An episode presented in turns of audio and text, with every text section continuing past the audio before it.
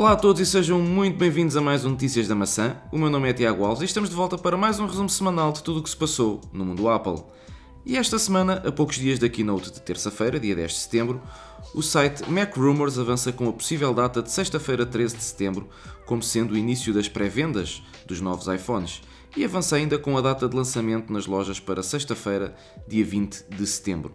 Estas datas parecem ter sido obtidas por um funcionário de uma operadora de telecomunicações norte-americana e enviada ao Mac Rumors.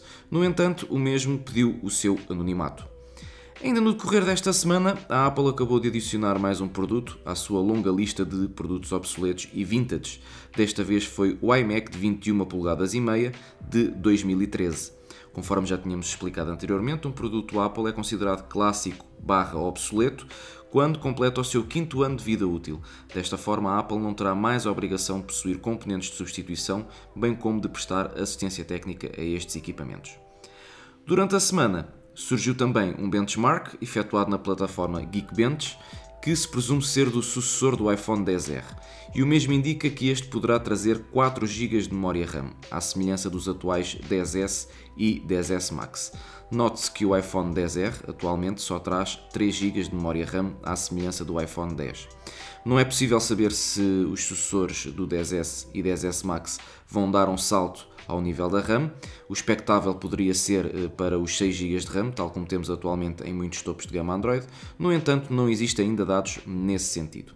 Continuando ainda nos rumores, a conta do Twitter Apple Beta 2019 diz ter obtido um documento oficial da Apple indicando o que poderá ser apresentado no evento especial. Aparentemente, este documento costuma circular pelos funcionários da Apple antes do evento. Não é possível confirmar se o documento que agora aparece tem algum fundo de verdade, mas ele confirma dados anteriormente vinculados como os nomes dos novos iPhones, que parece que serão o iPhone 11, sucessor do 10R, iPhone 11 Pro, que será o sucessor do 10S, e o iPhone 11 Pro Max, que será o sucessor do 10S Max. No documento também chega a informação contraditória, como é caso da data de lançamento de 27 de setembro para os novos iPhones, uma semana depois do previsto. Tal como o, os quatro novos modelos de Apple Watch que devem ser apresentados na próxima terça-feira e lançados também dia 27. E fala ainda em novos iPads, ou seja, os sucessores do iPad 6 e dos iPad Pro de 2018. Este suposto documento da Apple revela todos os novos sistemas operativos serão lançados este mês, como habitual, com o iOS 13 a chegar no dia 23 e que os novos iPhones chegarão já com o iOS 13.1 instalado de fábrica.